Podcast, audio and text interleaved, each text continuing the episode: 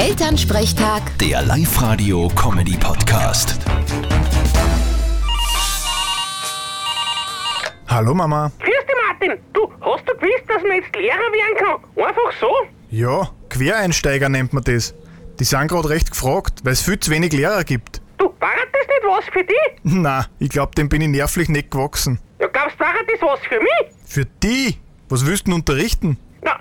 Englisch und Physik zum Beispiel. Seit wann kannst du Englisch reden? Und kennst dich in Physik aus? Ja, gar nicht. Aber eh die Kinder auch nicht, also daran uns gar nichts merken.